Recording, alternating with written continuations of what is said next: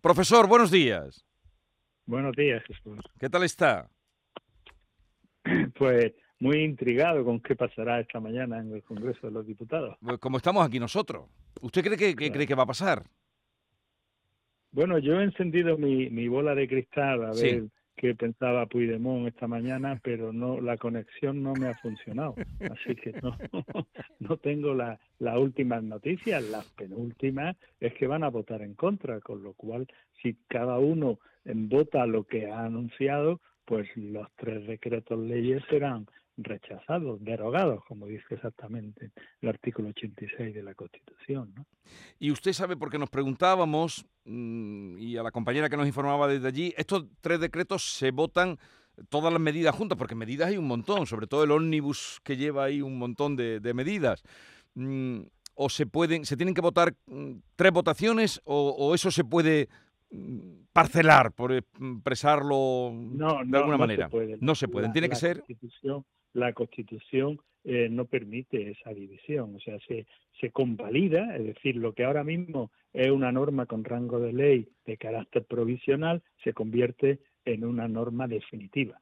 Pero sí es verdad que se tratan de, de tres normas gigantescas. Pensemos que el primer Real Decreto Ley, el 6-2023, tiene 187 páginas. Está dividido en libros, que es una cosa rarísima que solo hacen eh, las leyes procesales, ¿no? como la ley de enjuiciamiento criminal.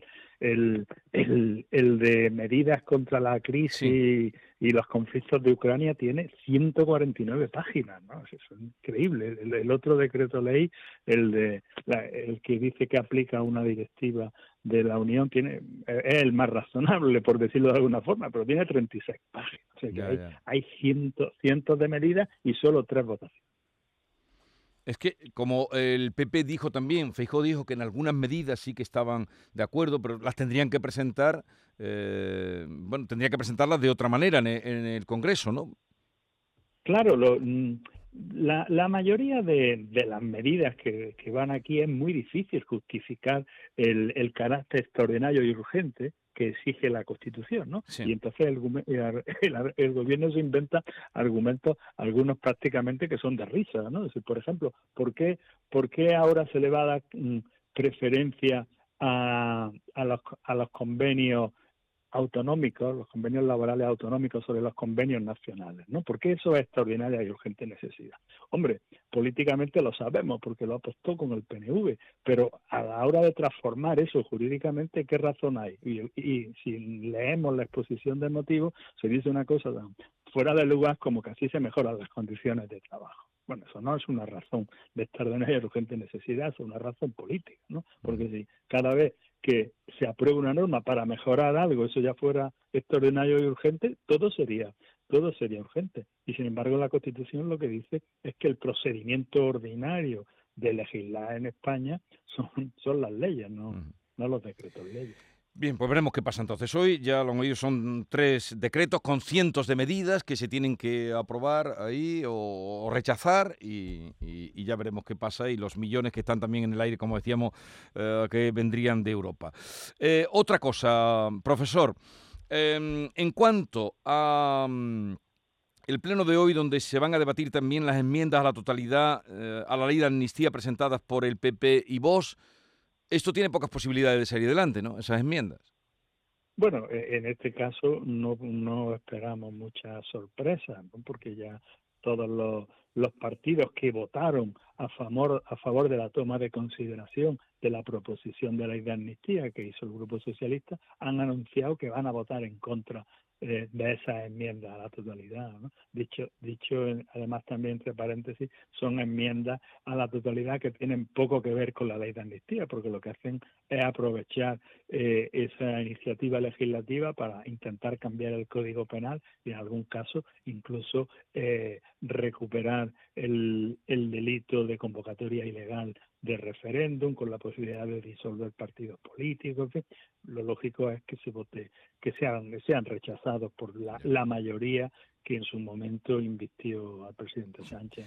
Y en cuanto a los magistrados del Tribunal Supremo que han dicho o prevén trasladar una consulta al Tribunal de Justicia de la Unión Europea para aclarar si la ley de amnistía eh, del peso y sus socios respeta la legislación comunitaria sobre la igualdad de todos los ciudadanos, si eso lo admite el Tribunal eh, de Justicia de la Unión Europea, ¿qué pasaría si se traslada esa consulta?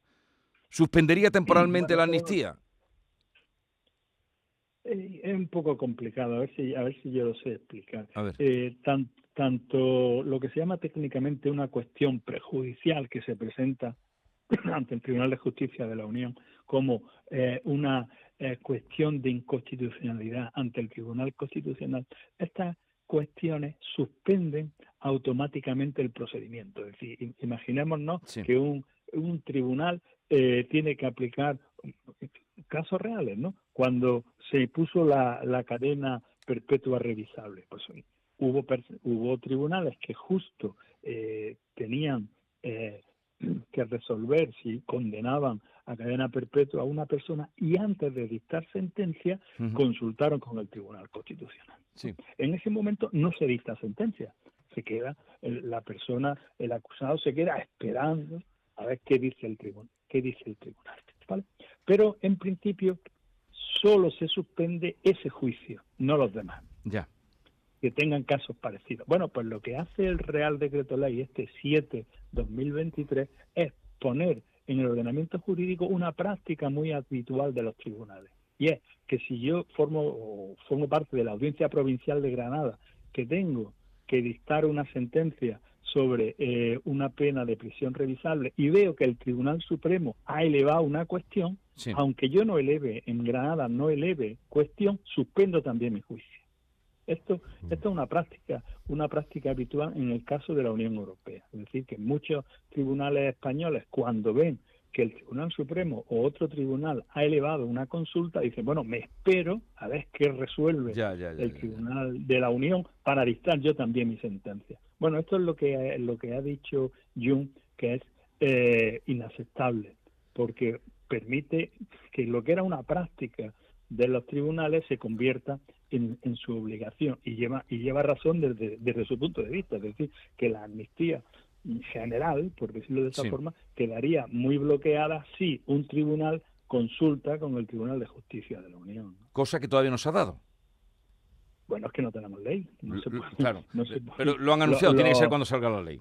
Los académicos, desde que el, desde que Pedro Sánchez cambió de opinión, o incluso antes, desde que insinuó que iba a cambiar de opinión, estamos dando, estamos diciendo si la, amnistía es constitucional o no. Pero los tribunales, hasta que no tengan la norma por escrito y, tengan que aplicarla, no podrán, no podrán prestar estas cuestiones. ¿Y cuándo mm, hay previsión de cuándo pueda salir esa ley?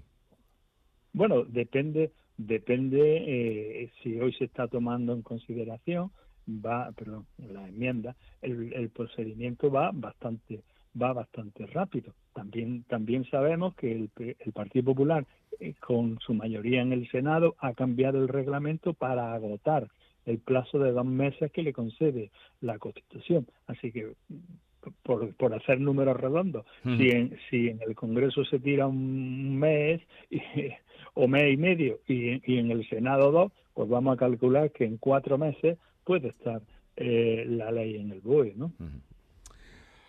En fin, ya iremos viendo y usted nos irá contando y aclarando eh, todo lo que está por venir. Le llamamos por venir porque no sabemos por dónde viene.